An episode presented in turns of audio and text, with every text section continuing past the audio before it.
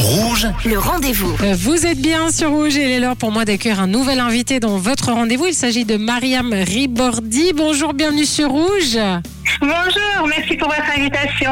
Mais avec plaisir, je suis super contente. On va parler ensemble de la danse orientale. Ça, c'est magnifique. Ça fait rêver. C'est festif, c'est riche. hein. Quand on parle de danse orientale, nous, on a tendance à penser à ces très très belles femmes qui font la danse du ventre. Mais c'est beaucoup plus que ça, je crois, Mariam. Parlez-nous un petit peu de la danse orientale, de sa richesse. Effectivement, alors pour moi, les danses d'Orient, je les mets au pluriel et je souhaite vraiment qu'on garde ce pluriel pour témoigner de la richesse de culture et de pratiques très très variées. Euh, oui, on peut dire qu'il y a autant de danses en Orient et en Afrique que de cultures, de territoires ou de genres musicaux. Donc certaines danses ne s'exécutent qu'en groupe, alors que d'autres uniquement par des hommes.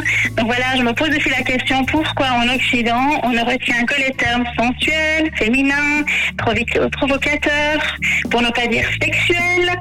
Euh, donc voilà, tout ça c'est probablement lié au courant orientaliste euh, du 18e et 19e siècle, sachant que souvent les, euh, les peintures et les récits euh, de ce siècle-là représentaient un Orient fantasmé imaginé. Donc pour rappel, par exemple Montesquieu ou Victor Hugo qui ont écrit ou qui ont peint, qui ont écrit surtout sur le monde oriental, eh bien ils écrivaient, ils imaginaient un Orient visité depuis leur euh, appartement parisien. Et vous y connaissez vraiment quelque chose parce que vous êtes là-dedans, dans la danse orientale de- depuis 20 ans. Vous avez créé, mis en scène plus de 8000 heures de danse, de représentation, de stage. Vous enseignez également à Fribourg, à Lausanne. Et là, vous allez nous donner les infos tout à l'heure. Mais vous êtes surtout la créatrice du Festival international des danses d'Orient, qui, est- qui est reconnu vraiment internationalement, qui revient après euh, ces fameuses deux années, on va pas en reparler, comme Oui. tout le monde. Et, euh, et cette fois, ce sera à Lausanne. Alors, quel est le but de ce festival? Là, on a compris, vous avez beaucoup de choses à dire euh, sur, euh, sur les danses orientales. Justement, c'est c'est quoi le but de ce festival pour vous hein? Alors, donc, j'ai commencé la danse orientale à l'âge de 16 ans, il y a 30 ans de cela. À l'époque, Wow. euh, oui, les danses d'Orient n'étaient pas très en vogue, donc j'ai rapidement dû euh, quitter euh, mon petit Fribourg euh, presque natal où j'habitais pour aller ben, à Zurich, à Francfort, à Berlin, à Paris, plusieurs fois en Égypte et dans différents festivals en Europe pour me former. Et donc, voilà, j'ai eu une grande difficulté pour me former, raison pour laquelle j'ai créé l'association puis le festival Esquisse d'Orient en 2010.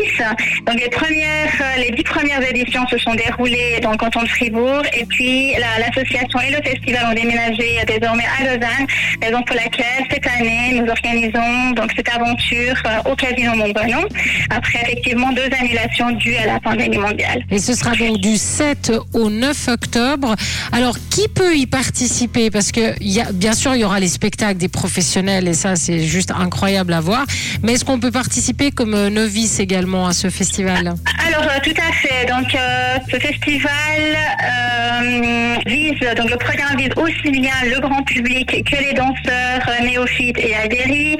Donc pour parler concrètement du, programme, il commence donc le, le 7 octobre avec une compétition en trois catégories le vendredi soir, suivie d'une projection du film documentaire intitulé Les repères chorégraphiques de Mina Kassar, qui sera présenté par le directeur du Festival international du film oriental de Genève, Monsieur Tarouchi.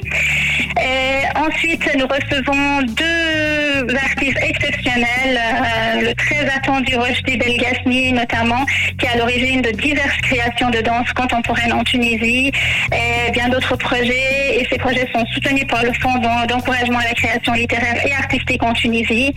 Nous accueillons également la danseuse, chorégraphe et écrivaine Imayan, et nous aurons eu l'immense chance, euh, le plaisir d'organiser une séance dédicace de son livre intitulé Le roman de la vieille. Donc vous voyez, c'est pas un programme qui est uniquement pour les personnes qui sont initiées aux danses d'Orient, mais vraiment, ça touche euh, monsieur, madame, tout le monde, j'ai envie Ouais. de dire. oui. Ça va être magnifique. Et d'ailleurs, si on veut plus de détails, le site c'est